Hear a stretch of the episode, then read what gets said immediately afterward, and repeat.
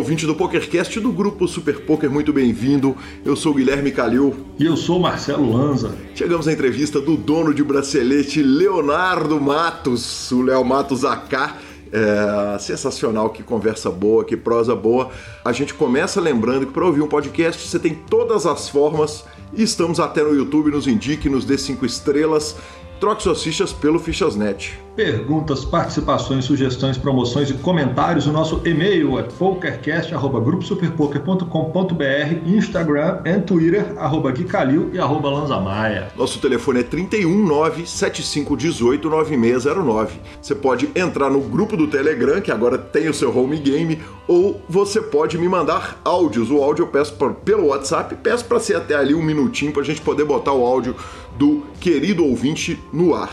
Professor, jogamos. Não quero comentar. Então tá, eu vou, eu vou dar uma adiantada aqui na parte de. nessa parte. Eu vou falar o seguinte. Tivemos o torneio do, do grupo do Telegram, uh, do PokerCast. É um torneio para quem tá no grupo. Aí é o seguinte, Marcelo Lança, eu coloquei um bounty de 20 reais em você. O senhor colocou. Você tribetou um bounty de 20 reais em mim. É. Aí, porque o senhor tinha colocado 20 reais de bounty em mim, 50 se fosse bad beat e 100 reais se fosse bad beat com slow roll. E depois da entrevista, na nossa parte de e-mails, de interação com os ouvintes, porque foi interação total, nós vamos contar tudo a respeito de como que eu consigo um resultado, um segundo, uma segunda colocação que é tão boa quanto uma primeira colocação. Vamos para a parte de notícias. Só eu que perco nesse programa, impressionante. diretamente para a nossa cobertura da WSOP na GG Poker. Evento número 70, baratinho. Baratinho. Promoção, promoção 25 mil dólares. No Limit Holding Championship, 10 milhões de dólares garantido no nosso Main Event, ou Main Event, acertando no inglês. E, uh, Luzian, é, cara, a história é a seguinte, não é o, o Main Event, né? Ele é o Poker Players Championship. Ele ah, é, é verdade, né? Verdade. Ele é, ele, né? ele, é o que seria o troféu Chip Reese, que esse ano não vai ter efetivamente. A pessoa não entrou, pro, não vai entrar com o nome para o troféu Chip Reese. Era o 50k Horse. Era né? o 50k Horse, exatamente. Como não tem Horse e os bains no, no online eles são de fato mais baratos, o torneio foi feito com 25 mil dólares de bain. E na hora que formou aquela mesa final ali, eu dei uma olhadinha ali e falei assim: ó, oh, olha quem tá ali, Bruno Boteon, Marcelo Lanza. Cara, o Bruno entrou short na mesa final, na nona colocação. Jason Kuhn foi quem tava, quem era o chip leader na hora que formou a mesa final. O Bruno ainda conseguiu alguns pay jumps e terminou na sexta colocação, arrumando 389 mil dólares, arredondando, o maior resultado de sua carreira. Quem ganhou foi o Christian Rudolph, da Alemanha, ganhou 1 milhão e 800 mil dólares. E no momento que eu elaborei a pauta do programa, ele era número 1 um do Brasil no Pocket Fives e número 5 do mundo. Nada Nada parece detê-lo.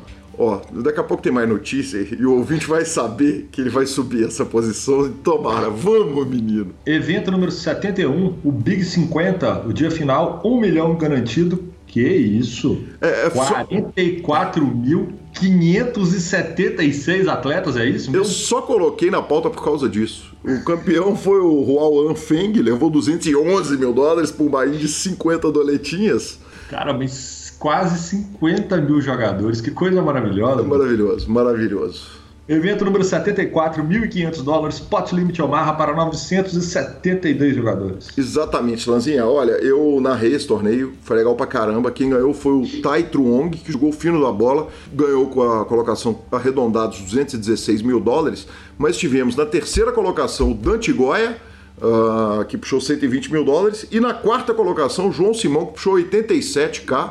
É, na hora que a gente viu o Dante na reta final, nós chamamos o Fosteira para participar da transmissão. O Fosteira falou: velho, eu, eu adoraria, mas estou na praia.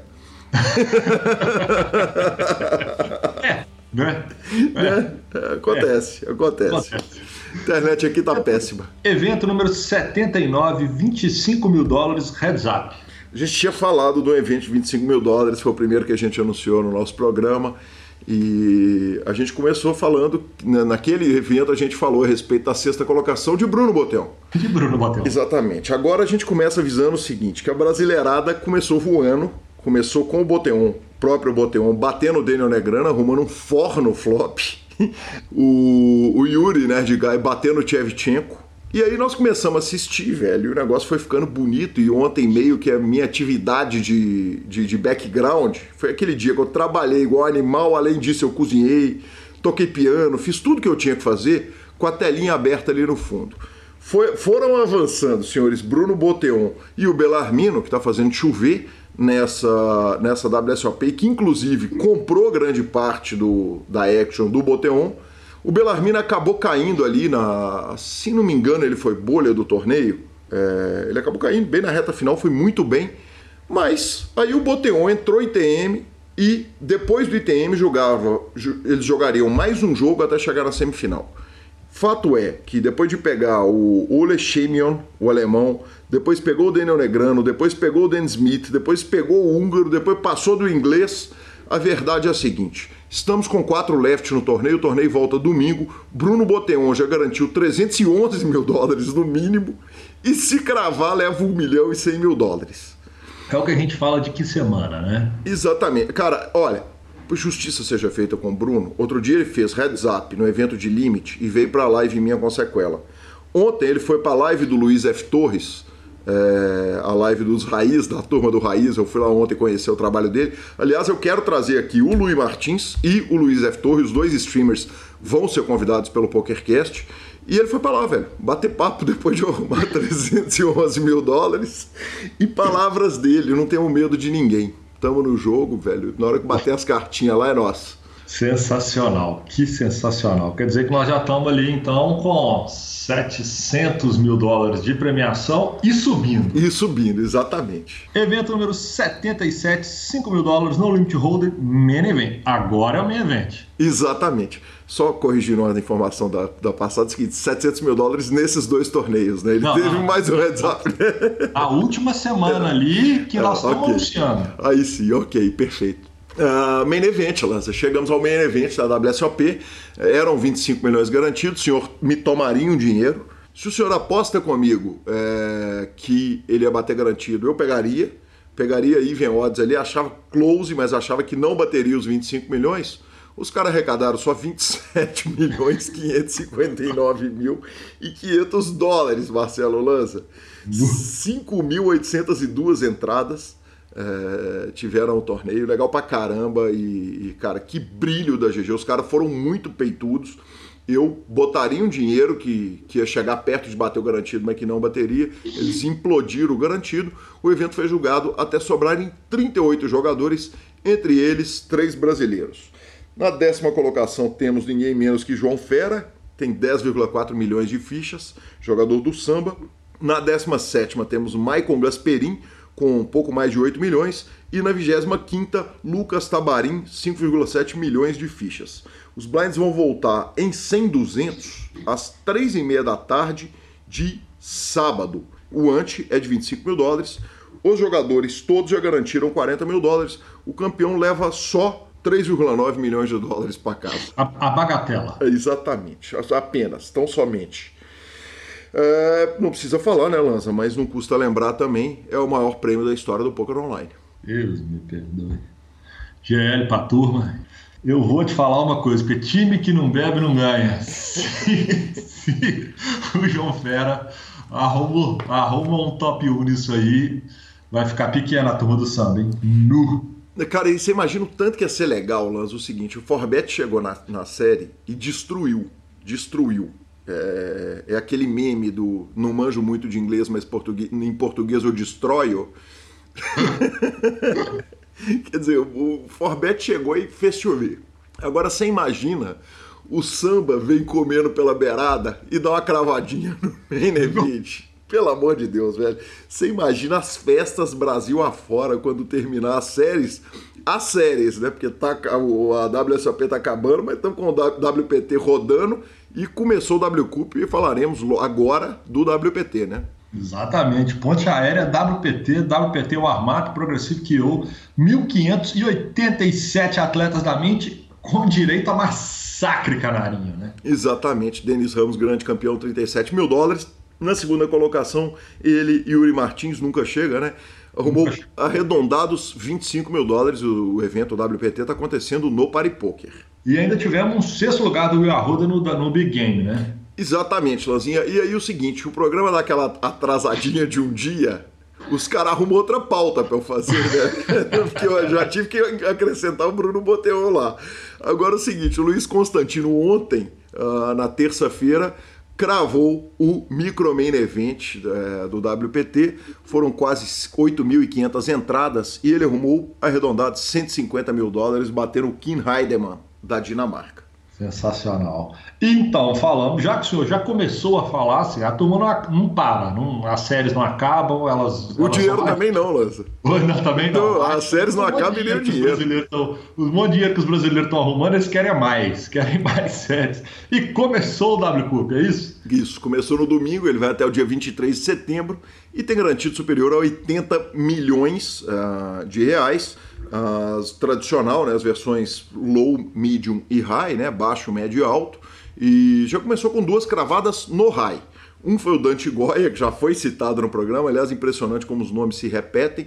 O Dante que eu narrei, cara, o Dante tomou um bad beat nojento naquela mesa final que eu narrei dele lá do, da WSOP e o baralho não ajudou ele em nada. Mas aí ele foi lá e cravou o evento número 3 high buy-in singelo de 5.200 dólares de pot limit Omaha Six Max com 127 inscritos e arrumou 168 mil, 169 mil dólares arredondando. E o Yuri Martins ontem também é, chegou na mesa final do evento número 9, que foi o 1050 Dust to Seven Single Draw, com 73 jogadores e botou o bracelete no braço. Que homem é Yuri, arrumou 22 mil dólares. Nada parece detê-los, né? É muito engraçado isso mesmo. Quando você cita um cara num, num, evento, na mesma semana ele já chegou em outro, quer dizer, parece que né, a confiança acaba de subir, mas no caso dessa turma não tem confiança, né? Porque não tem variância, eles estão sempre chegando. Então... Perfeito. eles estão sempre lá. Exatamente, exatamente. Bom, breaking news da semana. Lanza, tudo começou com um tweet do Poker Shares falando o seguinte: é, vai começar o Phil Gall, o Golfon Challenge no dia 16 de setembro. É, as chances do adversário são pequenas de acordo com os apostadores do, do nosso site.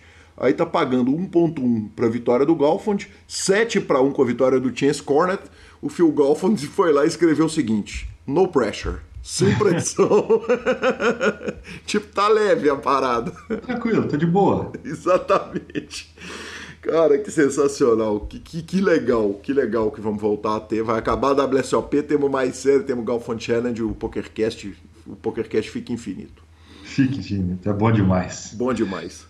Cara, e falando em. Você falou de bet, puxando o gancho, o Timex arrumou um betzinho no basquete. E obviamente eu vim consultar o profissional, né? Que é o senhor, que, é, que é do ramo.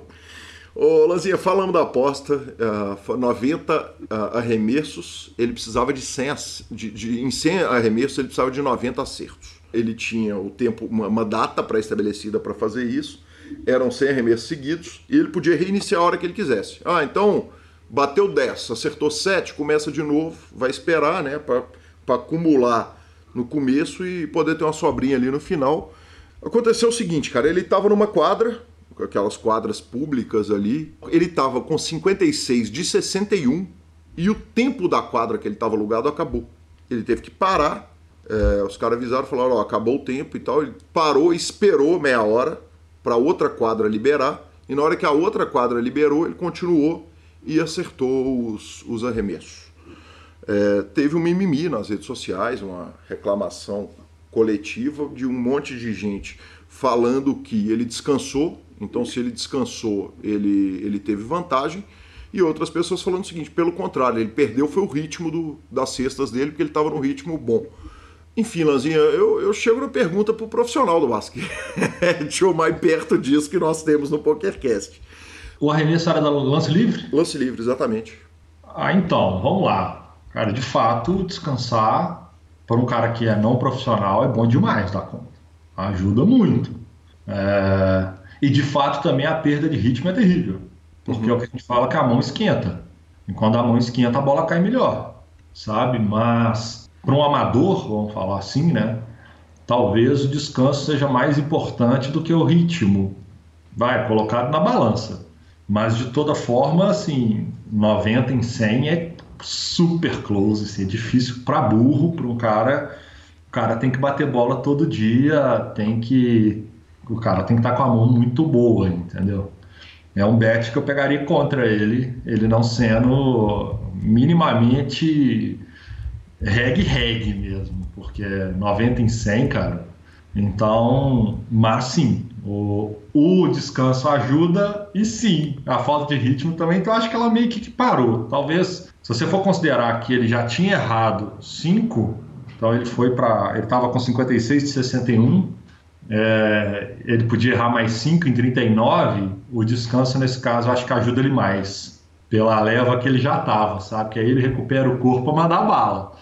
Mas, minha parte, é um belo feito. É, pô, sensacional. É, e como, de, como de bem disse Gabriel Grilo na matéria que ele escreveu pro Super Poker, cara, a grande lição é o seguinte: não aposta contra o Timex, tá ligado, velho? Se ele se propôs a fazer alguma coisa, não aposte contra ele.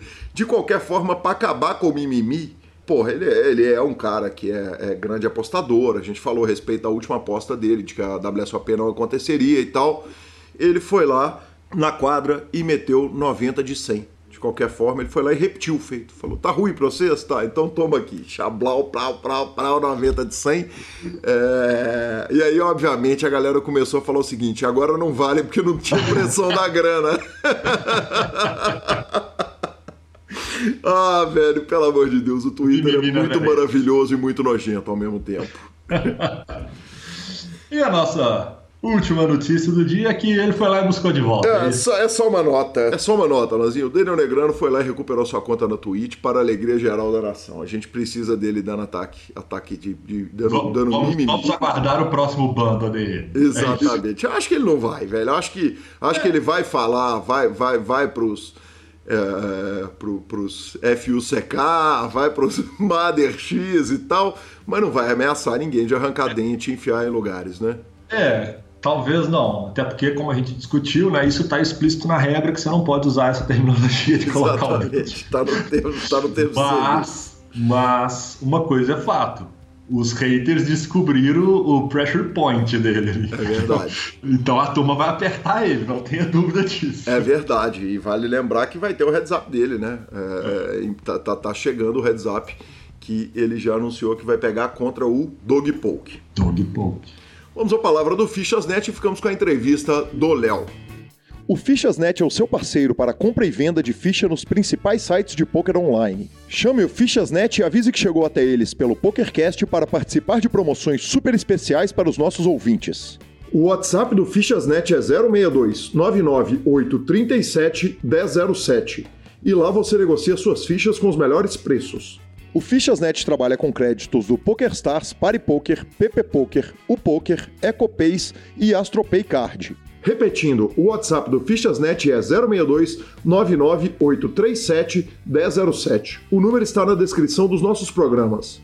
Fichasnet, confiança e melhor preço para suas fichas.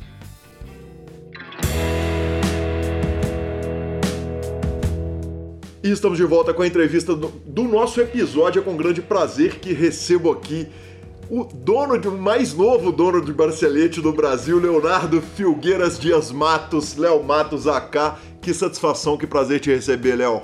Bom, eu que agradeço, Gui, pelo convite, por estar aqui, por poder dividir um pouco com minha história. Vamos bater esse papo. Uma história muito rica que é, é celebrada agora com o décimo bracelete brasileiro. É, o jogador mais novo a ganhar um bracelete do Brasil. A gente torce para que o recorde seja batido logo, né? Para que, que venham muitos braceletes. Mas, evidentemente, eu começo te dando os parabéns, cara. Não, não tem como ser diferente. Parabéns, um, um, bracelete, uma história importante escrita. E vamos poder falar muito disso. Obrigado, Gui. Muito obrigado mesmo. Léo, vamos começar com a pergunta tradicional do PokerCast. É, quem que era o Léo antes do poker? Pô, o Léo antes do poker é, é até legal disso. Se for o Léo antes do poker de começar a jogar, a conhecer o jogo, era um menino de 13 anos de idade. Se for o Léo antes de ser profissional, era um menino que estava entrando na faculdade de Direito, cheio de dúvidas em relação a isso. A faculdade, no caso. Vamos começar do Léo é... criança? Como é que o malandro então, tá. de, como é que o malandro de 13 anos aprende a jogar poker e E cadê o pai do Léo que nós vamos falar a respeito do seu pai aqui hoje? Tá na pauta, mas como que um menino de 13 anos aprende a jogar pôquer? É assim, eu, eu morava, junto com minha mãe e meu irmão. É, e assim, a gente dividia um quarto, eu e meu irmão, a gente sempre foi muito próximo. E, e ele adorava, ele tava assistindo o ESPN, era um canal que ele adorava, assim, e tava passando a WSOP, velho. Uhum. E aí eu tava no quarto, eu lembro que eu comecei a jogar, eu comecei a ver aquele, aquilo, né, programa da WSOP. Depois me chamou muita atenção porque, tipo, eu via todo mundo disputando condição de igualdade. A mulher disputava condição de igualdade com o homem, o gordo com o magro, o alto com o baixo, e aquilo, pô, foi me chamando a atenção, entendeu? E aí depois de ver ele assistindo um episódio da WSOP, eu comecei a procurar, ir atrás. E aí o que acontece? Eu tinha uma amiga minha, tenho ainda naquela né, minha amiga, Cecília, que a gente joga, gostava muito de jogar ping-pong. Não sei se aí vocês chamam ping-pong também. Tem de mesa? Chama, chama ping-pong é, aqui. Exato. E aí a gente jogava ping-pong e aí ela também gostava de jogar poker. Uhum. E aí a gente teve essa coincidência e aí pronto. Aí você encontra um parceiro, uma pessoa que tá ali com você sempre no dia a dia. É sua amiga ali que gosta também, me incentivou mais, entendeu? Aí eu ia atrás e tal. E aí eu comecei a jogar e, pô, comecei a gostar bastante, comecei a procurar e atrás. Eu lembro que eu ficava tentando procurar tudo que era gratuito na internet, assim. É até engraçado, porque eu era. Eu acho que eu posso ter assistido quase tudo de vídeo de YouTube, do Akari, tudo de Na Mira do Pro, tudo dessa pegada, assim, desses programas que ele fazia, e de qualquer coisa que ele fazia. E aí eu fui indo, velho. Ô, Léo, justiça seja feita o seguinte: você tem 22 anos. Quando você tinha 13, isso era 2011. É, é, é, é, é o poker antigo, mas não é a pré-história do poker brasileiro. É, não, é, não é mais natural que um menino de 13 anos ele vá se encantar com o videogame, quer dizer, lá em 2011 já, já devia ser o PlayStation 4. Tá doido? Tá não, perdão, o Win Eleven 4 é o PlayStation 1 ou 2 ali, né? O início do, é, do, do, do PlayStation. É, é, é, não era mais natural que fosse encantar com o, videogame, por exemplo, do que com o jogo de baralho? É, eu sempre tive muita afeição por baralho. Sempre gostei muito de baralho, dominó, essas coisas assim. Sempre me chamou muita atenção. De e eu também gostava muito de videogame. De é, antes dos 13 anos. Desde, uhum. Sim. Só que o que acontece? Eu também era muito bom no videogame. Então, tipo, uma criança, vamos lá, um moleque de 13 anos. Uhum. Você tá no colégio ali, mas no meu caso eu era largadão pra escola. Uhum. Eu era um péssimo aluno, entendeu? Não queria fazer nada. Então você tinha muito tempo livre. Uhum. Então dava tempo de fazer tudo, entendeu? Jogava videogame muito bem. Inclusive hoje eu tô um pouco ferrujado, porque não dá tempo, né? Sim. Não tem como jogar. E, e ao mesmo tempo tinha outra saída, né? Jogava um ping-pong, jogava bola. E, e sempre com pouco, né? Perfeito. E, e aí é o seguinte, com 13 anos você conhece o poker. E, e a lenda, a, a lenda norte-americana é o seguinte, jogar poker sem valer dinheiro é igual ir para festa e dançar com a irmã. Né? O, poker é, o poker é o verdadeiro placar. E, e, como é que joga com 13 anos de idade? Quer dizer, jogava valendo o quê? Qual que era o, o critério de contagem para jogar? Era assim, eu, eu sempre tive uma galera muito unida no meu condomínio, no meu apartamento onde eu morava. Então a gente todo mundo jogava sem valer nada, inicialmente. A gente ficou uhum. um tempo sem jogar nada, sem valer nada. E aí foi passando um ano, a gente começou a apostar, por exemplo, McDonald's. Uhum. Ah, quem ganhar, ganha o McDonald's, entendeu? E aí foi indo, foi começando assim.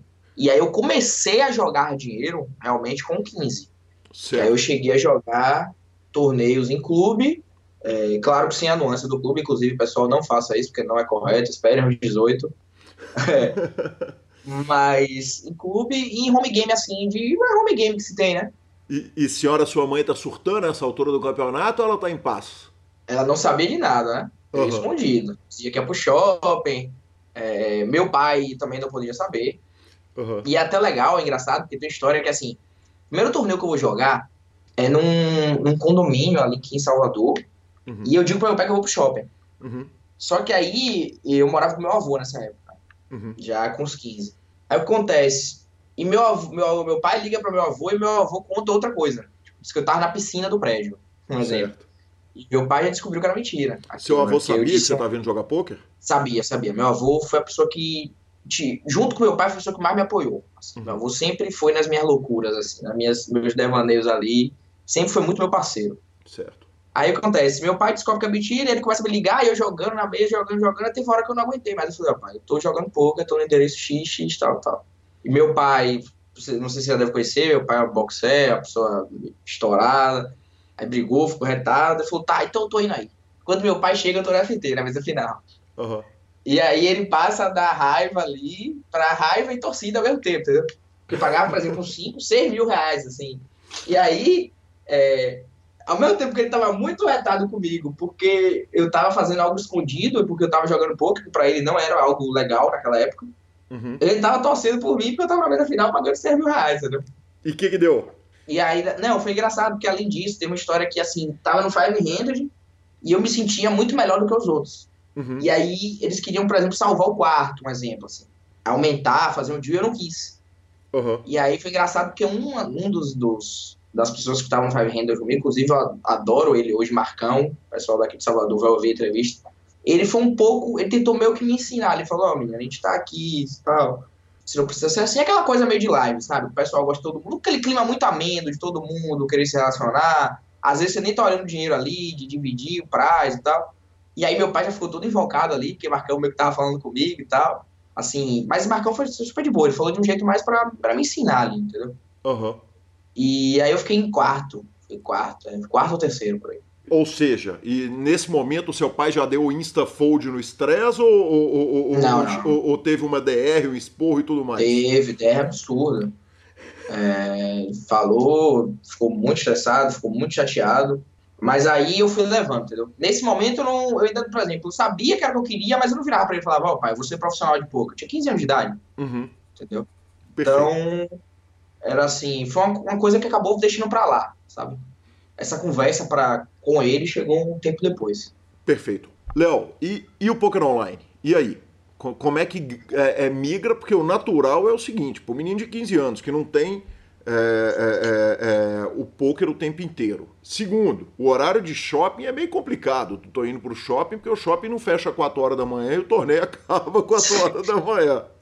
É, o poker online, que, certo ou errado, e tá errado, como você disse, mas ele é uma opção que ele tá ali 24 horas rodando com sit and go, com torneio, com tudo, e, e- e no alcance da sua mão, né? Sim. O- Só que, como eu jogava com os amigos, eu acabei que eu não, eu não, não ligava muito assim pro online. Não, não, não era uma coisa que me atraía tanto, sabe? Uhum. Eu gostava mais de parar pra assistir. Talvez porque eu não tive referência em relação a isso a poker online, sabe? Eu não tive alguém que me chamasse assim. Uhum. Você acha bom que você tenha entrado no poker online depois? Ah, acho. Acho que sim. Uhum. Agora, eu acho muito bom pra minha carreira eu ter começado tão cedo.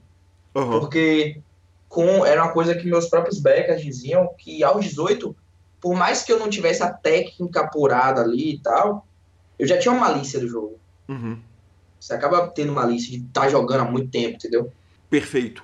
É, em que ano que você está falando a respeito de backers, a gente salta o seguinte, quer dizer, na hora que você descobre o poker online, como é que foi? Quantos anos você já tinha? 18 anos, então suponho, e, e- e- e- de repente você conhece o universo, ou entra efetivamente no universo que você sabia que estava lá, e, tem jogo infinito. Como é que você começa? Como é que é esse Então, depósito? assim, eu conheço Poker Online aos 17, Aham.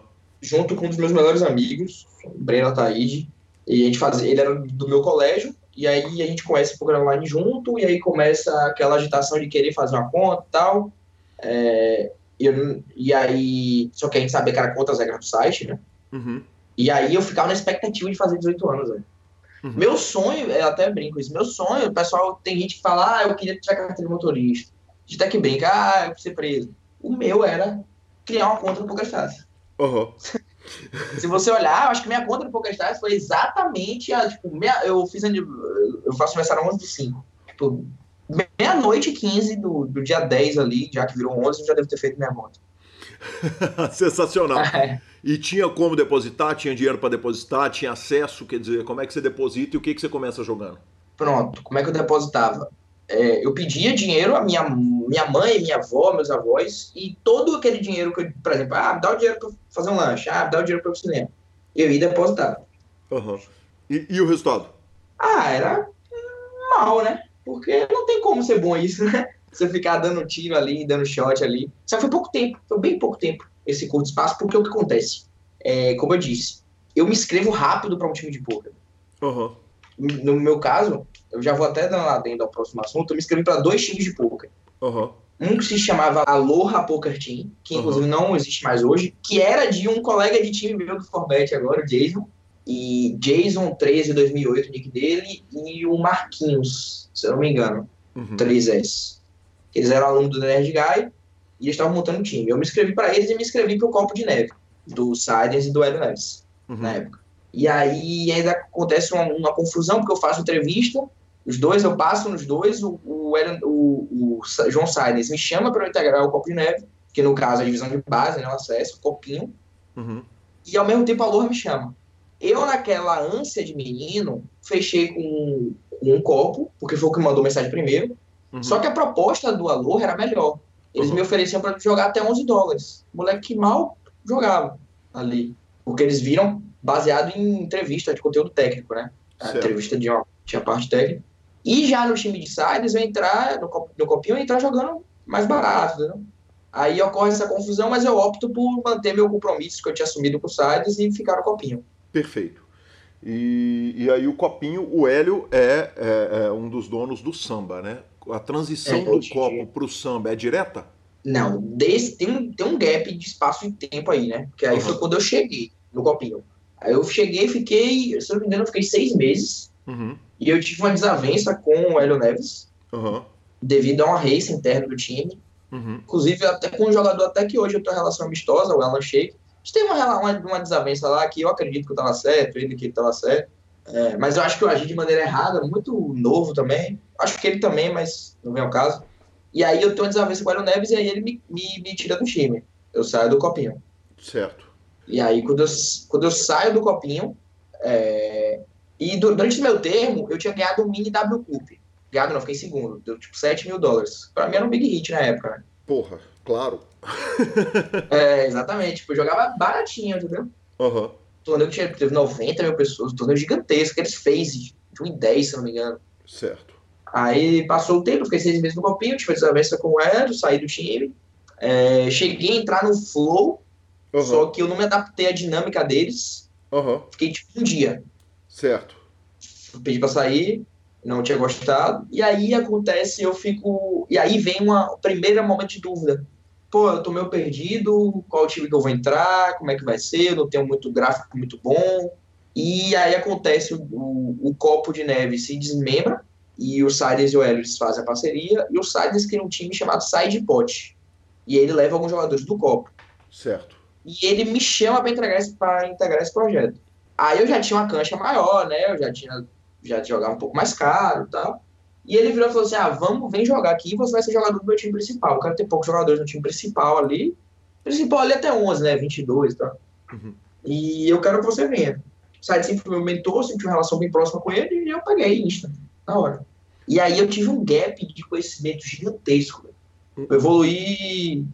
Quando você fala um gap, é uma- você agrega um conhecimento bruto Sim, no exato. Aham. Eu, é, tipo, eu saio de 0 para 50 muito rápido. O que, eu saio desse ele tem um estilo parecido com o meu. o que, que o copo não demais. tinha, não te entregava, que o site te entregava, que você fala, eu saí de um time e fui para outro e meu conhecimento passou, eu, eu, eu tive é, um- uma evolução técnica grande no segundo time. Qual que era a diferença? Ah. Maior organização Aham. do time, time menor Uhum. e um acompanhamento mais de perto do dono, que Correto. era a principal referência técnica. Ok. E eu encosto no site e a gente ficava alto todos os dias, velho. A gente grindava junto, mandava a mão pra ele, a gente conversava todos os dias. E aí foi nesse período que eu comecei a decolar.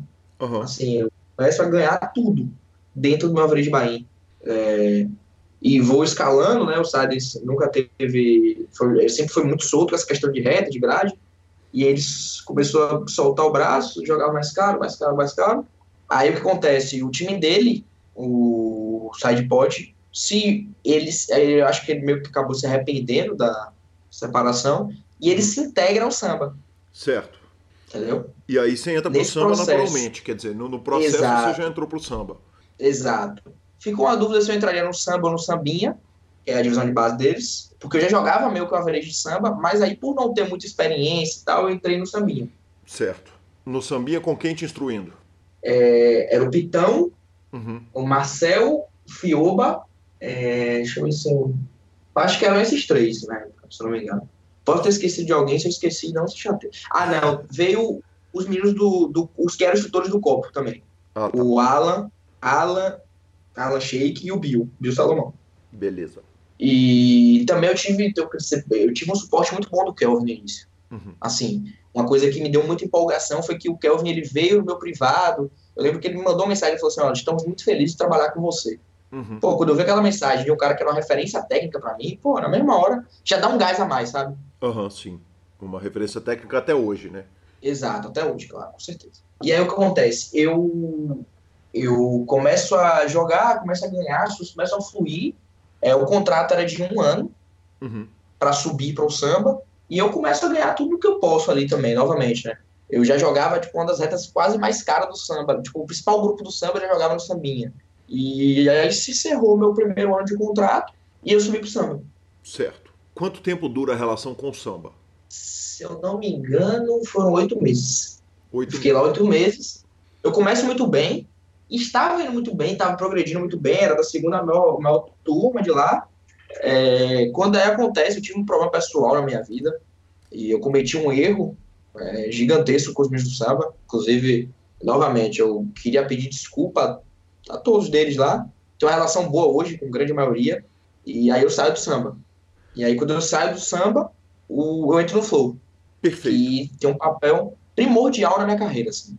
Os meninos do Flow são tudo pra mim, velho. Perfeito. É, a- a- com relação à saída do samba ainda, quer dizer, é, você estava ali com Kelvin, queira ou não queira, com, com, com alguns caras da referência que, que são uma referência gigante. E a matéria do Super Poker, que solta a, a- notícia do seu bracelete, ou logo depois da notícia do seu bracelete, ela fala de uma volta por cima, Léo. É, quando você olha para os seus tempos de samba, que gosto que tem a memória da passagem do samba da sua vida? É um gosto é de carinho, é de gratidão, é de puta que pariu, fiz merda e, e- e- não queria. Quer dizer, qual que é a, a- a sensação que você tem quando você olha para trás? É de gratidão, é de carinho. Sem eles eu não teria chegado onde eu cheguei. Aham. É, e de arrependimento pelo, que eu, pelo, pelo, pelo erro que eu cometi e de aprendizado. Uhum. E de missão cumprida no que, no que tange a, a- correção de, de- do erro eventual que, que aconteceu ali? Com, não, com, com certeza, com certeza. Claro, até para me reinserir no mercado. Até para eu ter me reinserido no mercado, com certeza, eu, eu resolvi tudo, toda a minha pendência. Hoje eu tenho resolvi todas as pendências que eu tive com o samba de problema, Uhum. de, em questão de, de, de não ter saído bem ali. Uhum. novamente por um erro meu. E aí rodou, aconteceu isso, e é isso. Ah, E aí eu saio de lá, vou pro Flow com o Felipe Nunes e o Igor Dulce. Uhum. Pô, e os meninos tiveram um carinho comigo absurdo, acreditaram em mim num momento difícil, um momento que eu enlouqueci um pouco ali. E aí as coisas voltaram a acontecer, né? Comecei a ganhar, comecei a ganhar. Acabei jogando, acabei cometendo erro de iniciante, sabe? Que é aquela coisa do dar o passo maior do que a perna. Aham. No flow. Exato. Ô, Léo, aí você tá saindo do samba, quer dizer, você tem um problema lá que foi o, o, o mau investimento do bankroll, que teoricamente era do time. E, e você faz um, um mau investimento com ele, né, é, é, é, usa errado ele, e de repente você se vê no mercado, quer dizer, no flow. Na hora que você entra pro flow, já tá com o problema todo resolvido, ou o flow tem que te aceitar com um problema que, que, que, que precisa resolver, que tem um problema lá para trás e os caras vêm e falam assim, vem cá que nós vamos te ajudar a resolver o problema. Como que o flow estica o braço para você? É, ainda tava uma questão de algo a se resolver. Aham, E aí eles me pegaram nesse processo, entendeu? certo. E aí eu tive a conversa com os meninos do samba, Uhum. é, vamos resolver, pronto, vamos. E aí o Flow teve acesso direto ao samba, e aí com meus ganhos eles iam tendo. Mordendo ou descontando a fonte, né? igual imposto de renda. Exatamente. Aí você entra pro Flow. O Flow tem uma matéria muito legal que é um- uma matéria escrita com você, ah, em, em que você conta um- uma série de coisas a respeito da sua vida e tal. E, e, porra, você vai jogar com o Felipe Nunes, né, cara? Um cara que, que, que a comunidade do poker tem o, o, carinho maior do mundo. Eu lembro dele lá do começo da carreira dele, ele novinho ainda, né? É... É. E, e, e, no esquema que é completamente diferente, né? Eu tenho a impressão que o Flow é, é, é, é um time que ele, que ele trata muito da questão do flow, da questão de disciplina e tal que é uma coisa que você trata na sua entrevista para o próprio Flow. Que você vira e fala assim: ah, eu tenho um problema que ele é de mindset, de disciplina, e depois você volta a falar isso lá na, na, na, entrevista com o Super Poker. Me conta um pouco como é que é, como é que começa essa relação com o Flow, porque quer dizer, ela já vem de um tsunami, os caras abrem os braços para você e de repente você entra num time que tem uma filosofia completamente diferente. Exato. E é engraçado porque a filosofia deles é totalmente diferente da minha. Uhum. Assim, e mas, mas casou muito bem, sabe? Eu, eu soube respeitar a proposta deles e eles souberam respeitar como eu encarava aquilo. Uhum. Então, por exemplo, o Flow, o Flow tinha que ter um mind coach, ter o Marcelo Mila, eu tenho total respeito por ele. Uhum. Cara, o Marcelo é um cara que eu tenho vontade de trazer para cá, já quis trazer, já fiz o contato e acabei não trazendo, mas, mas que não, não, não me escapa. Que ele trabalha a questão psicológica, uhum. é, ele trabalha a questão do player, e, e eu sou aquele cara meio raiz, sabe? Apesar de novo, é, eu sou meio raiz, eu sou do senta e joga e não tem que ter problema de mindset, é sentar e jogar. Uhum. Dar os swing se resolve sentando e jogando. E aí, acabou que a gente teve, tinha essa, um pouco dessa divergência, mas casou bem. Uhum. Cada um soube respeitar o outro. E aí eu comecei a ganhar, né? Comecei a ganhar, ganhar sem parar. É, tinha um suporte bom com o Felipe, o Igor também. Pô, o Igor até hoje é meu amigão uhum. migão mesmo. Tinha os meninos, tinha o Ivan Limeira, que eu trocava muita ideia, hoje é meu parceiro do Forbet também. É... E aí a gente começou a grindar, grindar, ganhando, ganhando, ganhando. E aí eu dei o um passo maior que a perna, comecei a subir muito o average, muito, muito, muito, muito. Cheguei a estar um average, tipo, eu tava jogando hashtag sem ter mínima preparação para aquilo, sabe? Sem, e eu não fui uma preparação mental. Com autorização do time. Preparação técnica. Não, com autorização do time, sempre, pelo amor de uhum, Deus. Tá. O, o que aconteceu lá do Santos ficou pra trás. Uhum. Tudo com a anuência, né, claro, Felipe. Só que eu acho que foi um erro que a gente cometeu, ambos. Uhum. Mais por questão minha, assim, meu ímpeto de menino e ele vendo que eu tava ganhando e indo junto comigo. Uhum. É, eu comecei a jogar muito, muito caro, muito caro, muito caro, muito caro, sem condições técnicas ainda, sabe? Uhum. E aí eu comecei a descer, descer sem parar, descer sem parar. E aí tinha uma coisa legal que, que aí entra meu processo de entrada no Forbest, que é durante meu programa com o samba e durante tudo, tudo é, assim que aconteceu, o skate sempre teve do meu lado, sempre foi muito meu amigo, sempre foi muito meu parceiro. E a gente sempre conversou muito. E de tanto conversar, eu respondi os stories dele, a gente pensa igual sobre estilo de vida, sobre filosofia, sobre política. E aí eu meio que conversei com ele, conversando com ele, eu perguntei, oh, teria uma vaga para mim, como é que seria aí, caso funcionasse meu contrato aqui? Ele falou, olha, você resolvendo as coisas que você tem com o Flow aí em relação a, a de boa, teria. Uhum. Você viria para o time principal aqui. Eu falei, é, mas eu tô no make-up, né? Eu tô perdendo. É, eu não posso sair, eu tenho um contrato de vigência, eu só posso sair caso seja acordado com, a, com o Flow, né? Ainda mais que foi um time, os caras que me abriram a porta, né? Eu não vou. Uhum. E aí o que acontece? É, o sketch conversa com eles e a gente chega a um denominador comum para eles não saírem do prejuízo e eu procurar um novo lugar, porque eu sentia que eu não estava mais evoluindo no flow, acabei estagnado ali, me estagnando. E aí acabou que, que eu entro no Forbet. O Forbet me compra, assim, como se fosse um, na questão do futebol ali, é uma multa rescisória, de certo modo. Uhum. O, o Forbet me compra. É, o valor, o Sketchpad, ele não gosta muito que trate disso, nem que fale. Uhum. Aí é com o homem, né, o pai? Não posso infringir. Uhum. Pode, pode deixar que ele tá me devendo a entrevista, eu pergunto para ele. É. E, mas foi um valor relativamente alto. Que era o valor é, do mercado. exato. Que... Só o Forbet teria que o Forbet, o Forbet é o único time no Brasil que faz isso. Entendi. Ele, ele comprou o valor do make-up, quer dizer, zero do dinheiro foi para você. Ele simplesmente virou pro Flow e falou: tá aqui o que o Léo deve Exato. e me dá o Léo. Exatamente. Me dá o Léo. Ainda no Flow, é, eu, eu ouço o Marcelo né, é, é, lá no programa e, e, e, ouço várias entrevistas dele e tem aquela parada da preparação mental, aquela preparação psicológica, o momento flow e tal, não sei o que, que é completamente diferente do Forbet. Porque você ouve o, o sketch falando, o sketch vira e fala assim: não, não tem mental, é técnico. ele fala é, basicamente o seguinte: eu já vi o sketch falar, não, respeita os caras da, da yoga, do, do The Rose, do não sei o quê. Ele não cita especificamente técnica por técnica, até para não fazer, porque o, sketch ele é muito elegante nesse aspecto. Mas o, a, a, visão dele é o seguinte: se o cara tecnicamente ele for, for bom, ele vai dar certo e tá resolvida a parada. E que é meio a sua visão, né, Léo? É, é Exato. É, isso era, de alguma forma, desconforto procedendo do flow ou não era? Era. Ah. Era porque você acaba, começa a ter muita divergência em relação a modo de pensar, entendeu? É, como eu disse, minha saída lá foi tranquila. Eu me dou bem com os meninos, sou amigo, foi tudo perfeito. É, eu não tenho um ai para falar deles, só elogios, inclusive. Pessoal, os meninos, vocês ajudaram a mudar a minha vida.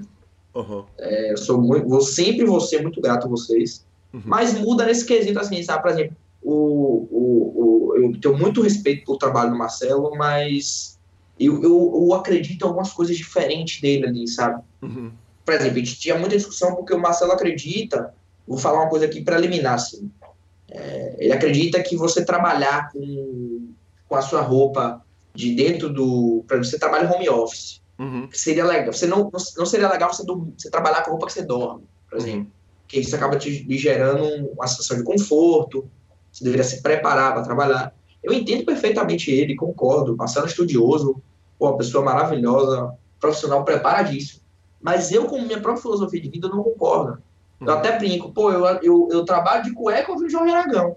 Uhum. Você quer uma coisa melhor do que essa? e, e, e aí, a essa ruptura eu vou pro Forbet, que é exatamente tudo que eu penso. Uhum. Assim, tipo, casou muito, assim. Eu, pô, meu, minha história com o Forbet é de um casamento, assim, sinistro, uhum. é, e, e, eu brinco até que o sketch deu muita sorte, porque o sketch me compra, é, vamos dizer assim, domingo, uhum. quarta-feira eu ganho um Battle Royale 215 e, e resolvo tudo. que homem. É, que, que homem. homem. Eu até brinco, ele é o Eurico Miranda do poker. Uma, uma, e ele é vascaíno, né? Ele deve gostar é, do elogio. Por isso que eu falo, Eurico Miranda. fala, tem que, tem que, Ô, Léo, que ir no chefe também. Ô, Léo, ele compra o make-up. Você continua devendo ao Forbet o make-up? Quer dizer, o que você devia ao Flow, sim, você sim. vai pro Forbet devendo ao Forbet? É. Eu não gosto de usar esse termo devendo, porque quem é leigo no jogo potencializa de outra forma. Uhum, é, eu concordo com você. É como se fosse uma empresa. Eu... Se eu tô com déficit na empresa, eu só vou ter lucro quando eu Uhum. Quando aquele déficit sair, entendeu? Entendi. Mas aquele déficit ele é importado para o Forbet. Ele compra lá no Flow, mas você tem que, você tem que, que, que, que entre aspas, devolver aquele lucro para o Forbet, correto? Exatamente. Exatamente. Entendi. E aí você chega lá e dá o Big Hit, que sonho. É, eu chego lá e ganho Battle Royale, pra quem não sabe, de 215 dólares, que é quarta-feira. Deu quanto? Uns, naquela época pagava 30 e pouco, 31. Aham. Uhum. Por aí.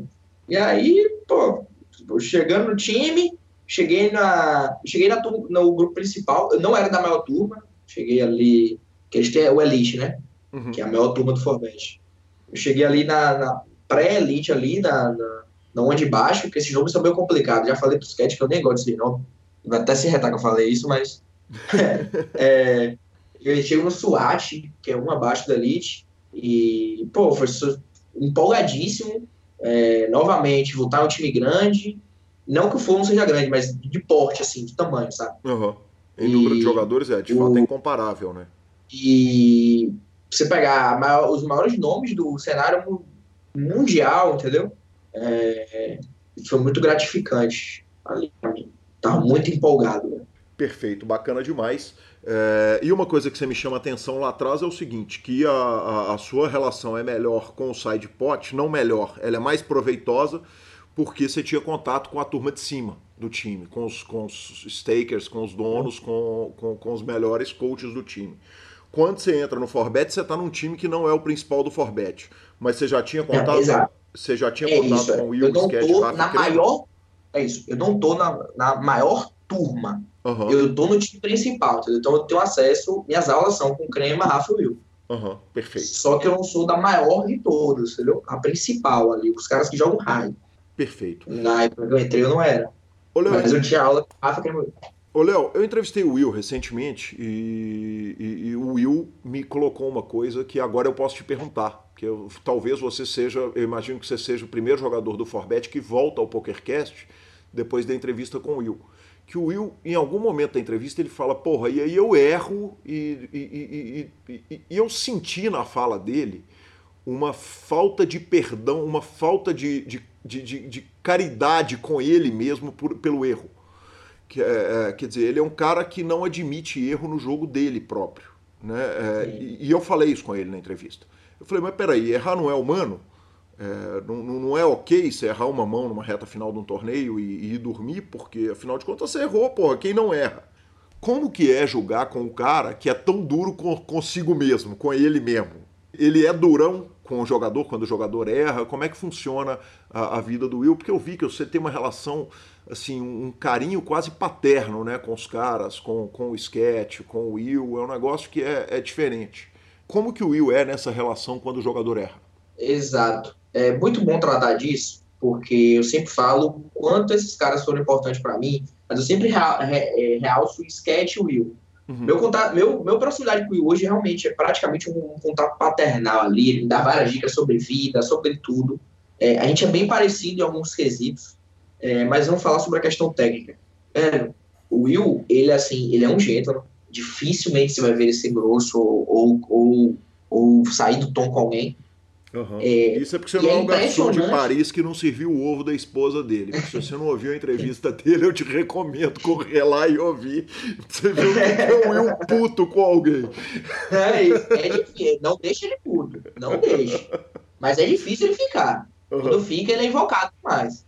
O Will é sinistro, porque ele é um gênio do jogo, assim. E eu acho que o que torna ele tão sinistro é justamente essa questão do ele ser tão duro com ele mesmo. Uhum. Que o atleta de alta performance, e no caso dele, ele nem hoje em dia já, ele acaba não sendo um atleta, vamos dizer, um, um, um professor ali como ele, que dá aula para os melhores do, do, Brasil, os melhores do mundo, uhum. ele é muito, assim, ele não, não se permite errar, sabe? Uhum. Ele não se permite cometer um equívoco, cometer um deslize. E trabalhar com ele é uma das melhores coisas que aconteceu assim na minha vida, velho. Vou até falar uma coisa aqui que é.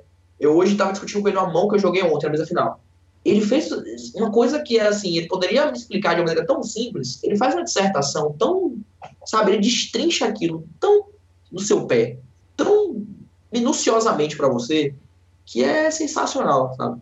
Você, você olha e você fica encantado. Quando você conversa com ele sobre poker, não tem como você não ter vontade de jogar. Você não, não tem como você não se encantar pelo jogo. É sensacional poder ter esse, esse contato muito próximo com ele. Tá, mas ele não se permite errar. Ele te permite errar? Me permite, desde que seja é, algo que, que ele acredite que seja dentro do normal. Porque, por exemplo, uma coisa é você cometer um erro porque você não sabe. Uhum. Outra coisa é você cometer um erro por uma falta de disciplina. Uhum. Isso ele não permite. Isso ele é duro. Mas num torneio que dura 18 horas, quer dizer, quanto tempo durou o torneio de sobrancelete? Faz boa pergunta, viu? Mas acho que começou três e acabou duas. Ok, você jogou. Não é pro... não, não tô exato, mas é próximo. Você jogou 11 horas. É... Depois de 11 horas, às vezes você erra, às vezes você desconecta, às vezes você desconcentra, quer dizer, não, não... ou não. Ou, ou, sim, ou, sim, sim. quer dizer, é, é natural, né? Como... É isso, só que a questão é o quanto o seu erro vai impactar no seu ganho.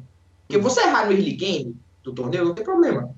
Você errar no, no blind 25-50, aquele erro vai ter um impacto direto na sua lucratividade ali. Sim. Agora, você errar quando faltam 15, 18, você é treinado para isso, sabe?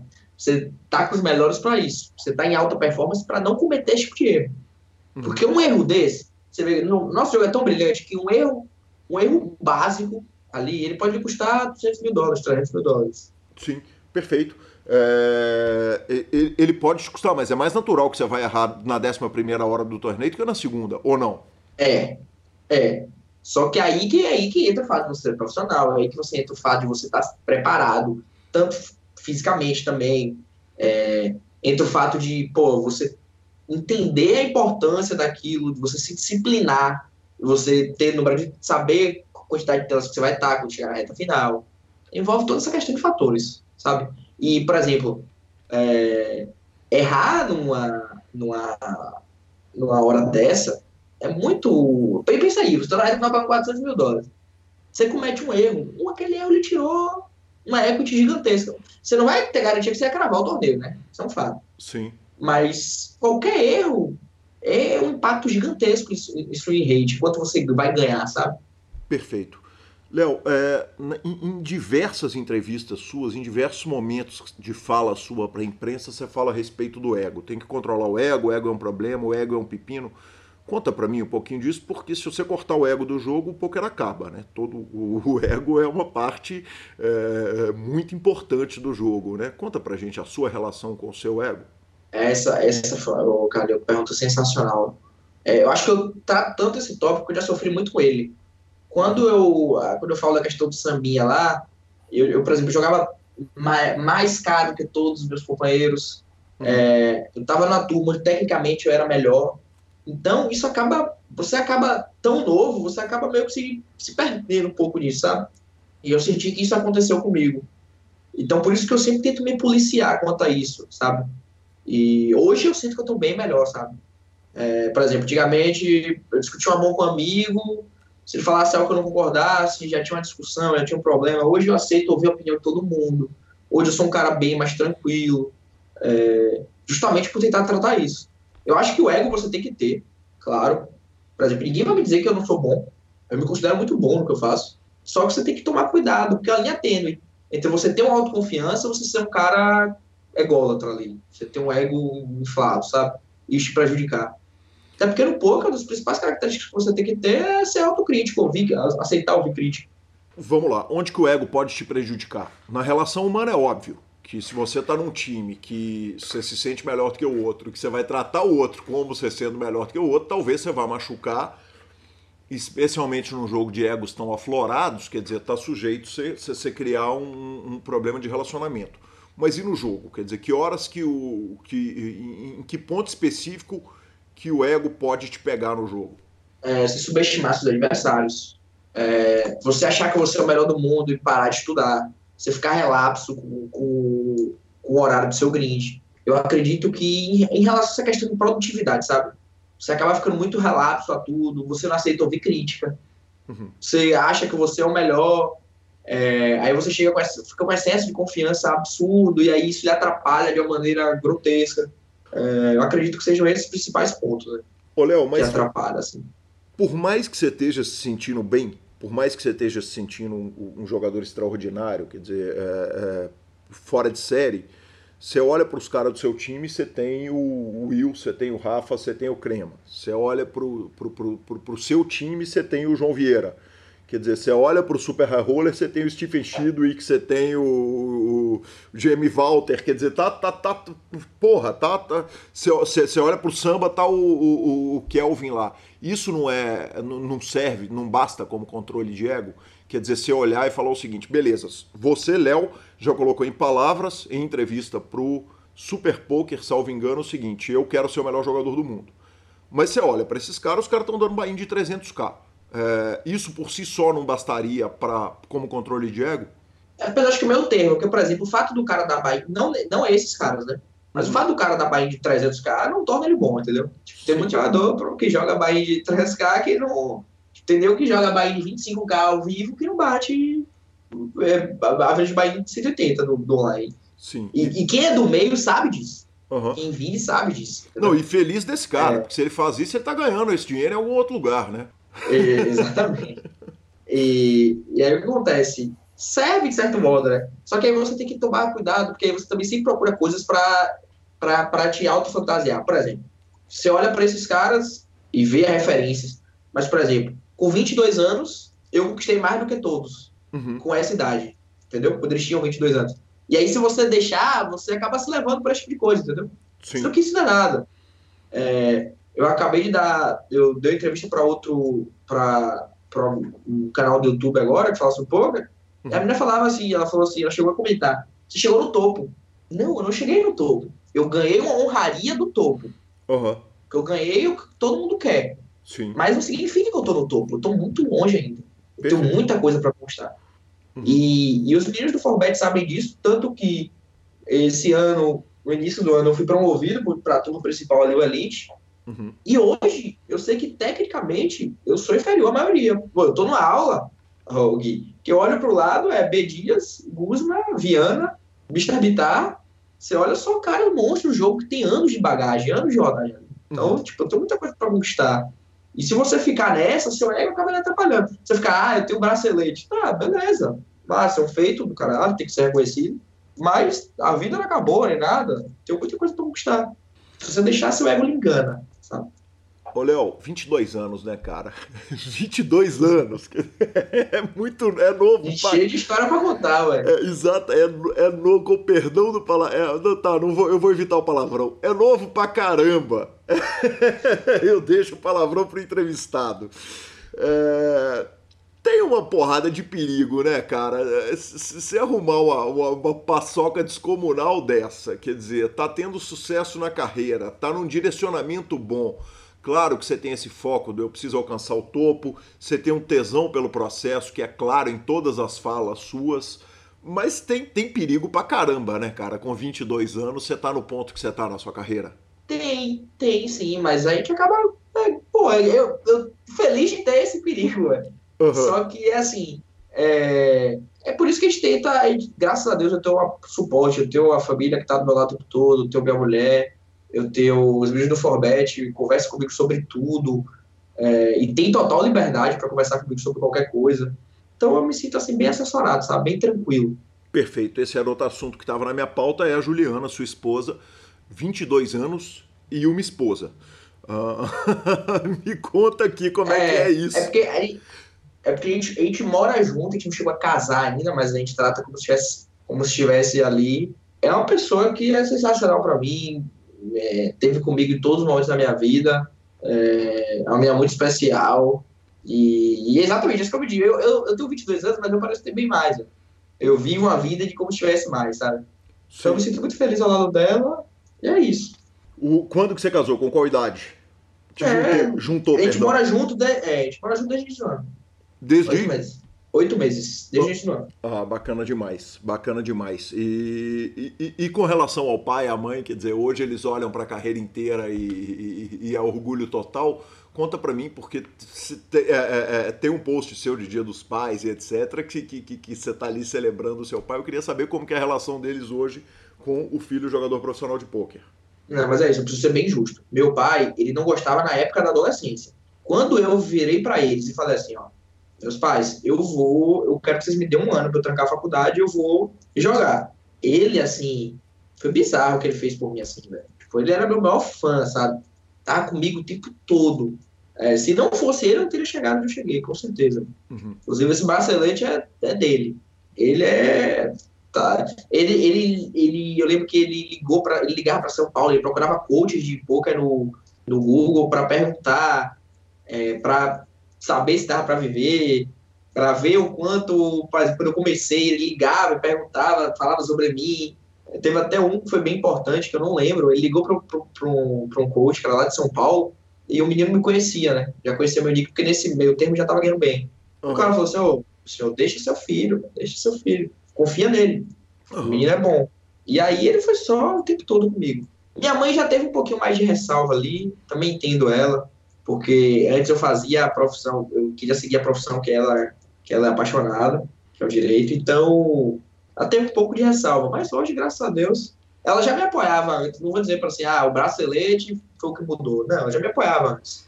Ela virou mais entusiasta agora, né? Bacana demais. Léo, antes do bracelete tem uma quarta colocação do BSOP Millions para 419 mil, mas que não chega a dar pódio, né? É... A, a, aquela bolha de troféu, ela é doída ou ela é só sabor?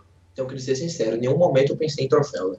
Eu nem lembrava dessa questão do troféu. troféu. Agora, ela foi doída por vários motivos. Uhum. É, primeiro, eu acho que eu poderia ter jogado um pouco melhor no, no four-handed, no five-handed. Poderia jogar um pouco melhor. É, eu fiquei feliz com alguns fotos que eu dei ali, só que tem uma mão contra o Urea, que ele me blefa. Inclusive, ó, parabéns, Urea. É, que eu cometi um erro técnico. Uhum. Então, isso me. E, e, você vê essa questão do Will, né? Dele não se aceita errar. Eu também sou bem parecido nesse quesito. Eu não, não, não gosto de errar, não. Não aceito, não. Fico muito, muito, muito chateado. E eu acho que eu entrei na mesa final muito nervoso. Uhum. Então fica aquela sensação do eu poderia ter dado um pouco mais de mim, sabe? Poderia ter saído coisa melhor do Léo. O Léo tinha mais coisa para mostrar. Eu acho que quando começou a ter as eliminações ali, eu fui me soltando e aí eu comecei a jogar melhor. Só que ainda com muita variação.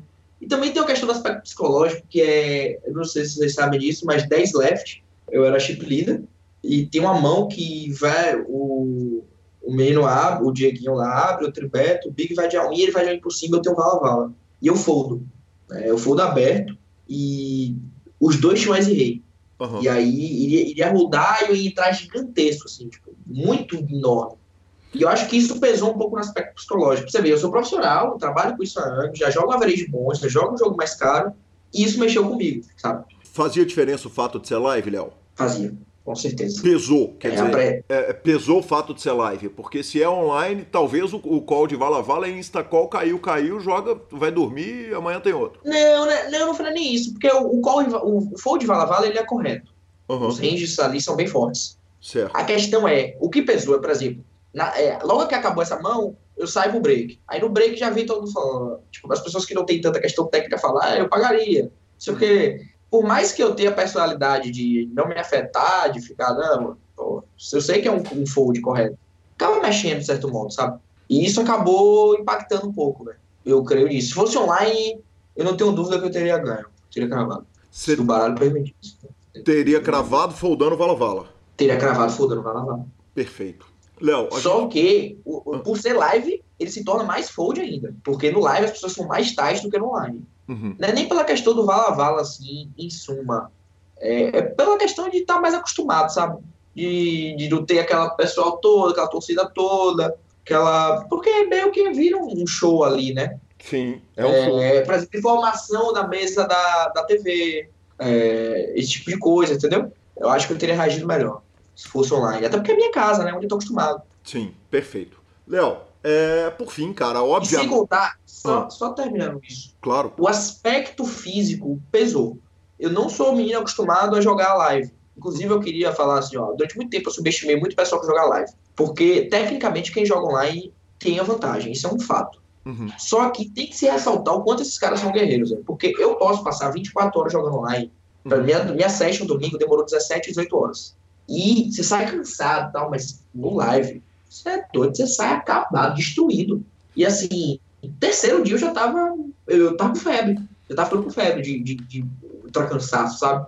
Uhum. De acabar de jogar três e ter que acordar 10 para tomar banho, para se arrumar. Então, realmente, total admiração pelo pessoal que vive do live. Bacana demais. Léo, vamos falar do bracelete agora, cara? Vamos falar um pouquinho a respeito daquela mesa final?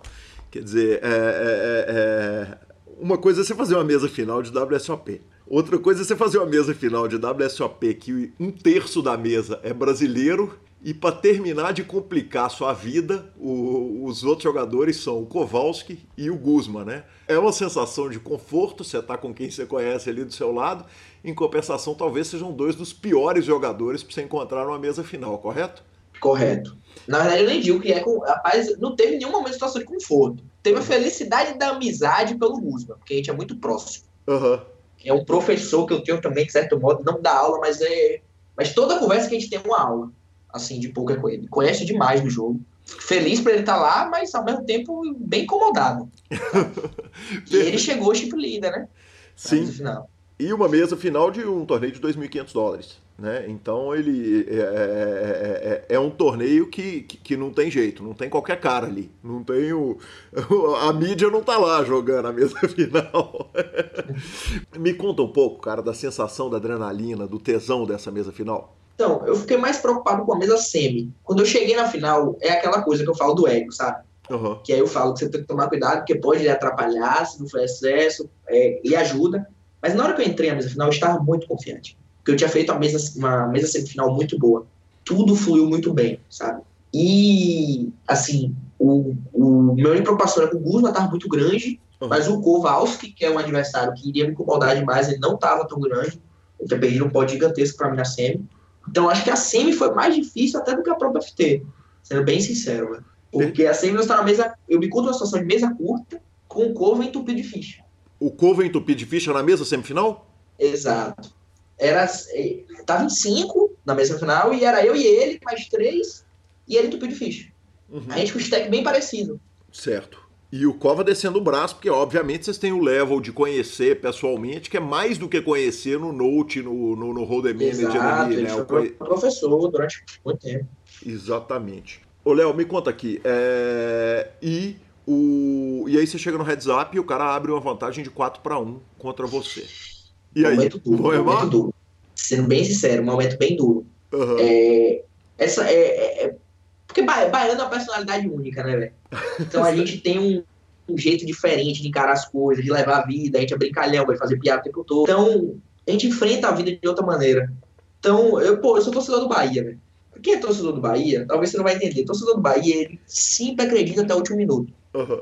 A gente brinca que a gente é o eterno gol de Raudinei, que é um gol que o Bahia fez em cima do Vitória no último minuto, do Campeonato Baiano. Se eu não me engano, foi em 94. E aí o que acontece? Quando eu olho aquela situação de 4 para 1, é, eu tenho duas maneiras de, de abordar. A primeira é, eu encaro de maneira negativa, entendo que eu já perdi, Uhum. ou eu tento levar o lado positivo daquilo. Olha, vou encaixar a minha estratégia, uma dobra eu tô no jogo. Uhum. Sim. E, e é engraçado, porque eu, eu tenho esse lado, apesar de não ser mindset, né, de, dessas coisas mindset, eu tenho esse lado muito motivacional, sabe? Eu gosto muito dessa questão motivacional. E eu falava pra todo mundo, eu falava para todo, a todo momento pra mim mesmo aqui alto, em voz alta, eu falava, uma dobra todo jogo, uma dobra todo jogo. E, e, e aí, na hora que vem a dobra, a, a, a entorna de adrenalina, quer dizer, como é que funciona a, a- a- essa, E aí, essa aí funciona o que acontece. A gente tá no ritmo no heads up onde eu tenho um nível técnico superior ao adversário. Pelo menos eu acredito nisso. Só que O putz, o alemão. É, só que ele vinha uma estratégia um pouco diferente. Uhum. Ele começa a usar size bets muito altas. Uhum. Ele tava jogando de uma maneira tight, e aí começa a jogar bem agressivo. E, e eu comecei a dar alguns hero folds. Uhum. Eu foldei no 983, eu foldei tipo. Eu foldei o 8x pra, pra uma bet dele no flop, porque ele fez a size bem alta. Uhum. Inclusive, eu soube depois que vários vezes ele tava acabando me blufando. E eu tive dificuldade de encaixar essa estratégia. Quando eu dobro em cima dele, eu ganho uma confiança absurda naquele momento. E aí, no próprio adversário, já gera uma questão de hesitação, sabe? Uhum. Pô, tava 4 para 1, eu tive a chance de matar. Com- E aí, minha estratégia começa a encaixar, né? Com todo respeito, Léo, menos no alemão do que no, no, no, no- jogador brasileiro, né, cara? A gente costuma se afetar mais Sim. com esse tipo de situação do que o jogador Exato, alemão. ele é um cara mais. É, exato. Principalmente europeu é mais frio, sabe? Uhum. Mas eu ainda acredito que naquele momento, pai, é bracelete, né, velho? É honraria. A gente não sabe se a gente vai ter outra oportunidade daquela, sabe? Sim. Então, sempre tem uma lamentaçãozinha ali do, poxa, tive a chance de matar. E Perfeito. aí eu dobro, e quando eu dobro, minha estratégia começa a encaixar, velho. E eu começo a ganhar pontos importantes, e aí eu também comecei a arruinar, porque eu não tava, eu tava, eu, eu começo o heads up, eu não fazia um par, Uhum. mal tinha um backdoor. E aí quando eu dobro, o baralho acaba me ajudando também. Eu começo a fazer muito jogo. E aí, de certo modo, ficou mais fácil. Léo, você tá jogando uma mesa final, uma mesa final que está sendo transmitida com mesas abertas com meia hora de delay. A mesa final, obviamente, durou muito mais do que meia hora. É, você tá com a mesa aberta na lateral, vendo o que, que os caras estão foldando, vendo o que, que os caras estão jogando, ou você tem alguém do Forbet te dando as informações do que está sendo foldado e, e de como que os caras estão jogando? Porque aquela informação ali em tempo real, ela é ouro puro, né, pra você. Exato. É, eu acho que é uma faca de dois gumes. É assim. Inclusive, eu tive essa discussão com o Will. Ah, Tive e tenho direto essa discussão com o Will. É, eu gostava muito de ver. Tanto até quando, por exemplo, caía na mesa de stream, eu gostava de abrir para ver. Só que o Will me trouxe uma visão um pouco diferente de que isso pode me atrapalhar, aham. sabe? E a todo momento ele falava comigo no meu chat do, do Forbet, que a gente tem um chat individual, né? Uhum. Ele falava, velho, não, não se bitola com isso. E eu tentava não olhar. Eu não Não, olhei nada. você tá falando especificamente nessa mesa final. Você nessa tem- mesa final. Você No. PSOP chegava a mim o tempo todo. Aham. Eu perguntava o tempo todo. No PSOP eu soube de tudo, assim. Uhum. É, mas nessa, eu tava tão concentrado que eu não queria nem saber o showdown dele. Uhum. Assim, de tipo, tão concentrado do, velho, eu preciso encaixar meu jogo. Eu tava incomodado porque a minha estratégia não tava encaixando. E vem Eu não alguma... tava conseguindo entrar em zona de conforto. E vem alguma orientação técnica, quer dizer, é, é, dos caras, de virar e falar, bicho, refoca, ou, ou- ou- ou ele tá abrindo demais, ou fica esperto que o, o Kowalski tá dando restio a toda hora. Quer dizer, chega alguma informação é, é, é, em tempo real enquanto você tá ali jogando? Técnica, não. Chega motivacional. Aham, perfeito. E pra mim, tem até um combustível maior do que a técnica naquele momento. Uhum, perfeito. Saber que os caras a qual eu sou fã estão me assistindo e torcendo por mim ali e, e- e, tipo, dizendo, eu tô aqui, eu tô te assistindo, vamos lá. Perfeito. É, tem um peso. Bacana demais. Léo, é... cara, por fim, é... a gente vai encerrando a, a, entrevista. Eu tenho que te perguntar: o Forbet vai acabar com o jogo no mundo? O dinheiro inteiro, a gente brincava que em 2011, lá quando você estava no começo, que o dinheiro todo do poker ia parar na mão do Phil Ive. A sensação que eu tenho hoje é que o dinheiro inteiro do poker, a gente está todo mundo jogando, trocando dinheiro para terminar tudo lá na mão do Forbet. Rapaz, o dinheiro que esses homens estão, você tá de brincadeira. Exatamente. Você tá doido. Os caras estão ganhando tudo. Mas é fruto de muito trabalho. Assim, o sketch é o cara que mal dorme. Ele fica pensando. O sketch, ele não dorme, ele fica pensando como o Forbet vai dominar o mundo. Mais, né? é. Se puder, ele quer, se duvidar, lançar um candidato a senador, presidente do Brasil. Porque ele fica o tempo todo pensando em como ele, próximo passo estratégico do time. No que crescer, como crescer, quem contratar, como contratar. E é bizarro o quanto esse cara trabalha assim, é surreal. Véio. Bacana é... demais. É, é... E é, continuar nessa pegada, né, velho? O ambiente aqui é muito bom, todo mundo torce, torce um por outro, você vê o carinho que todo mundo tem um pelo outro, a torcida, vários amigos durante a FT mandando mensagem, vários caras do Forbet mandando mensagem no chat, torcendo a cada mão. É, você vê que é um espaço onde o ego não se cresce, assim, a gente não tem uma rivalidade aqui dentro, tem meio que uma disputa, todo mundo amigo, todo mundo parceiro, algo bem difícil de se encontrar isso dentro de um ambiente trabalho, e é sensacional. É, eu até brinco, meu contrato hoje com o Forbet é contrato de jogador de futebol, né?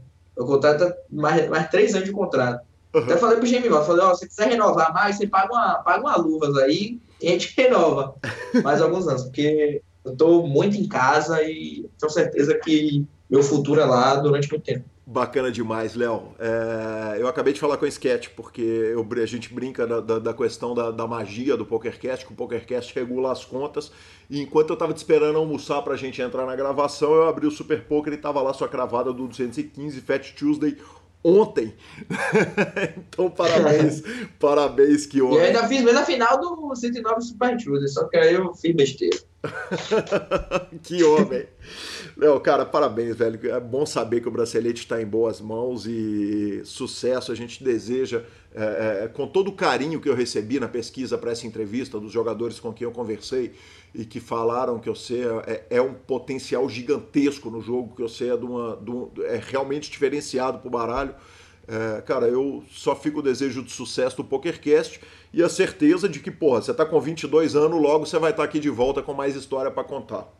Deus. Muito obrigado, eu que agradeço, fico honrado pela entrevista. É, acompanho sempre, é, acompanho tudo, acompanho do Vascão, do pessoal todo aí. E é isso. Queria agradecer, muito obrigado. E vamos embora trabalhar, né? Sem parar. Não tem é, a festa pelo bracelete a gente faz depois, agora é muito trabalho. Terminar aqui a entrevista, a gente já vai grindar. Ah, assim, sim. Tem que ser assim. Aí sim, que dê aquela regulada e que venha mais um bracelete, tá em tempo, né? Com certeza. tá certo. Léo, obrigado. Valeu, um abraço, até mais, valeu. Um abraço. Aí sim, Léo, que homem, cara, que, que história fantástica, que história rica é, dono de bracelete, tinha que passar por aqui, contou essa história incrível, aquela turma boa que bebe aquela água da Bahia e fica gigante no poker, né, Marcelo Lanza? é, é, é, bem colocado isso, né? Turminha firme, né? Certamente. Conforme prometido, é o seguinte: a gente tinha anunciado que a gente ia contar a história do torneio do grupo do Telegram. É... O que aconteceu foi o seguinte: eu, o, eu, o Lanza colocou 20 reais de bounty em mim, 50 se fosse bad beat, 100 se fosse bad beat com slow roll. 100 se fosse slow roll. Exatamente. Exatamente. Porque não existe bad beat slow roll, assim, Fraga. O slow roll ele tem, um, ele tem uma história para acontecer. O slow roll é o cara põe na porta e o cara tanca. Aí você, o cara começa a tancar e fala, ó, eu acho que eu tô ganhando. Sabe sensação? E aí, de repente, o cara fala, toma. o slow roll tem um conceito. Exatamente. Ô, Lanza, eu, eu adoraria ter ganho o primeiro torneio. Ia ser uma história para contar. Porra, o primeiro torneio do grupo do Telegram, do PokerCast, eu fui lá e gravei o torneio.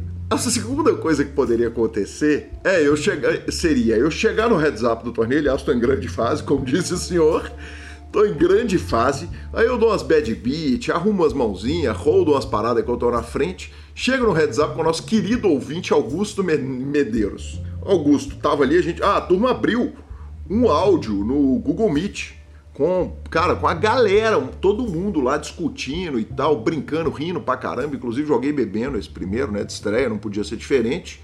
Chego no heads up com o Augusto, o Augusto virou e falou: fazer um acordinho, Calil? Eu falei: ah, vamos não, velho, vamos pro Coco, só. Vamos pro Coco, já estamos arrumando aqui no mínimo, cada um 200 conto com um bain de, dois, de 20 reais. É, vamos tocar o negócio, o campeão vai levar mais de 300 e tal. Eis que eu sobro com cinco blinds. Justiça seja feita depois de ser jantado por ele no, no heads up. Com brócolis. É, com brócolis. Me jantou no heads up. Aí eu acordei com 10 e 5. Falei, ah, velho, 5 blinds, reta final. All-in, 10 e 5. Ele me espera o time bank inteiro, aliás, eu vinha tomando slow roll em todas as mãos, os caras estavam me dando slow roll pra foldar. é, ele parou, pensou, pensou, pensou. Na hora que tava acabando o time bank dele, ele call. 10 e 5 contra 7 5. Falei, tá em casa, tô dominado. 7 no flop, sem surpresa. fico com a segunda colocação, fico feliz. Ele arrumou mais de 100 reais contra mim, pelo pay jump, mais 100 reais contra o senhor. Pelo... Já recebeu, inclusive. Bom, aí sim. E, é, cara, a verdade é o seguinte: parabéns, Heron, que organizou o torneio. Que homem é o Gustavo Heronville, que, que tá voando na organização dos home games. Parabéns, Augusto. Foi legal pra caramba o torneio. Foi divertido demais. As manifestações no grupo e no meu inbox foram maravilhosas. E a gente lembra que para entrar no grupo do Telegram e participar desse torneio fantástico é 319 7518 9609, Marcelo Lanza. Exatamente, não deixem de entrar. Primeiro que o grupão é falinha infinita. Segundo que a gente só trata de poker. E terceiro que agora ainda tem torneio com direito a chat para poder conversar fiado. Tá louco. E balde. E balde. O. Eu, eu, acho que eu vou rever a questão do slow roll, porque ela atrasou o torneio nos 40 minutos para ele acabar de tanto slow roll que teve. Mas o balde com certeza continuará. Oh, certamente. O Ricardo Micai de Campinas me mandou uma mensagem no dia seguinte falando o seguinte: Gui, só de ter jogado o home game do PokerCast já regulou minha conta, olha a diferença no gráfico. Ele mandou um gráfico apontando pro teto, parecendo o um gráfico do Yuri. Falou, azar segurou, duas pontas bateu, 5-5 trincou. é, a gente ter, vai, vai caminhando pro final citando o Thiago Braz, é, para dar aquela regulada na conta, o Mr. Coffee Guy, que fez um saque lá comigo no, no, no poker, no, no mesmo dia ele já me manda o print avisando que que forrou, que, que, que, é o melhor dos mundos, que ele sacou e forrou no mesmo dia o que ele tinha sacado. E o Kelvin, que não é o Kelvin Kerber, me mandou um, uma mensagem inbox no Instagram pedindo para eu narrar um pouco mais rápido as mesas da WSOP, porque ele ouve o PokerCast em 2x e já tá acostumado com a minha voz acelerada, velho. Olha o peito dos malandros, velho. Pelo amor de Deus. Que, que homem, que coisa maravilhosa, adorei isso. Pelo amor de Deus. O Wellington Santos falou que acabou de ouvir as duas partes do Vascão, que foi simplesmente sensacional. É o tipo de pessoa que você joga e perde ficha para ele rindo. É, obrigado, Wellington, concordo. O cara foi sensacional. E o Dodosaço falou que estava ouvindo o PokerCast enquanto ele trabalhava, no, tra no, horário de trabalho, e que é a hora mais rápida do mundo quando você está ouvindo uma conversa como foi a minha com o Vasco. Eu queria desejar os parabéns aqui, porque passou agora, foi aniversariante da semana, minha esposa Gabi, beijo, amor, te amo. Parabéns, dia 28 agora, ela completou mais um aninho de vida. Finalização. Superpoker.com.br, tudo sobre poker no Brasil e no mundo, onde tem poker, o Super Poker está. Na aba de clubes está a guia de clubes do Brasil, onde jogar é agenda diária de torneios. Na aba de vídeos e no YouTube, transmissões ao vivo dos maiores torneios de pôquer do mundo, análises técnicas, programas de humor, entrevistas icônicas e a última semana da WSOP, além de, claro, o PokerCast, revistaflop.com.br, a sua revista de poker há mais de uma década contando as grandes histórias do poker. Assine já e mibilisca.com, cobertura mão a mão de torneios pelo Brasil e pelo mundo. Dica cultural. Lanzinha, duas dicas culturais. Uh, primeiro o seguinte, eu achei, em homenagem ao nosso querido Eronville, que está organizando de forma mágica os home games, é, eu assisti um documentário no Netflix que foi o um documentário sobre Axé Music. E chama Axé, Canto do Povo de um Lugar. Cara, o documentário é absolutamente fantástico. Cara, a produção, a história, é, a, a, riqueza do documentário é, é realmente um negócio grandioso. Valida uma teoria que eu tinha há muitos anos, quando o Bart começou a fazer a, a, a, festa dele, que ele botava axé e eu falava, eu, eu, eu ia brigar com, a, com, os amigos do rock, é, falando que, que, que, aquela música tinha um valor cultural gigantesco. E o documentário segue, não é nem spoiler isso, mas, mas o, alguém vira no final do documentário e fala: Cara, eu vi que o axé chegou para ficar quando a Holland, fabricante de teclado, botou na, no mercado o teclado que vinha com o som axé 1 e axé 2. a modulação do teclado. Eu achei absolutamente sensacional. E ainda como uma segunda dica cultural rápida aqui, cara, o Steve O do Jackass é, lançou. Esse é Loki, hein? Esse é Loki. Esse é Loki. E ele lançou o, o, o, o stand-up novo dele com algumas daquelas coisas que ele fazia. E, cara, começa com ele. Ele é preso com, com fita adesiva na lateral de um caminhão e viaja, acho que 200 quilômetros assim, ou muito mais, é, no inverno do Colorado então ele quase congela, tem uma hipotermia, começa com isso, e essa é a cena mais leve que tem no documentário. Então ele é muito pior aos 40 anos do que quando ele tinha 20, e vou te falar, foram os melhores 10 dólares que eu investi em muito tempo. É, a questão é a seguinte: se ele não entender rapidamente que ele já está com 40 e que o corpo dele não aguenta mais o impacto de quando tinha 20, a chance dele ir pro saco nos próximos eventos é muito grande, vamos falar a verdade. Porque ele é muito Loki, cara. Cara, eu vou te falar, eu, eu paguei para assistir esse doc e se tem um cara que merece meus 10 dólares é ele, precisa, porque deve ser muito, muita fisioterapia. Muita. Cara, a minha dica cultural da semana não tem como ser diferente, não será nada do que eu vi e sim do que eu verei. No dia 4 de setembro, depois de amanhã, Amazon Prime, segunda temporada do sensacional The Boys. Para quem já viu a primeira temporada, Imagine no mundo de hoje se tivesse uma meia dúzia de pessoas com superpoderes. Sim, eles podem ser corruptos, sim, eles podem usar drogas, sim, eles podem fazer merda.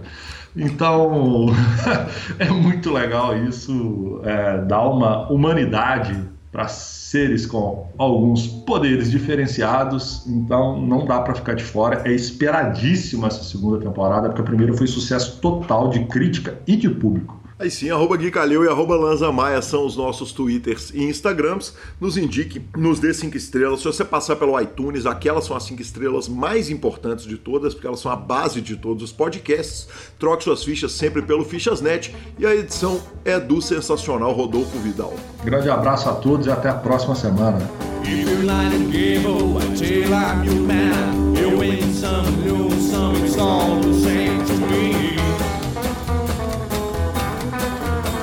This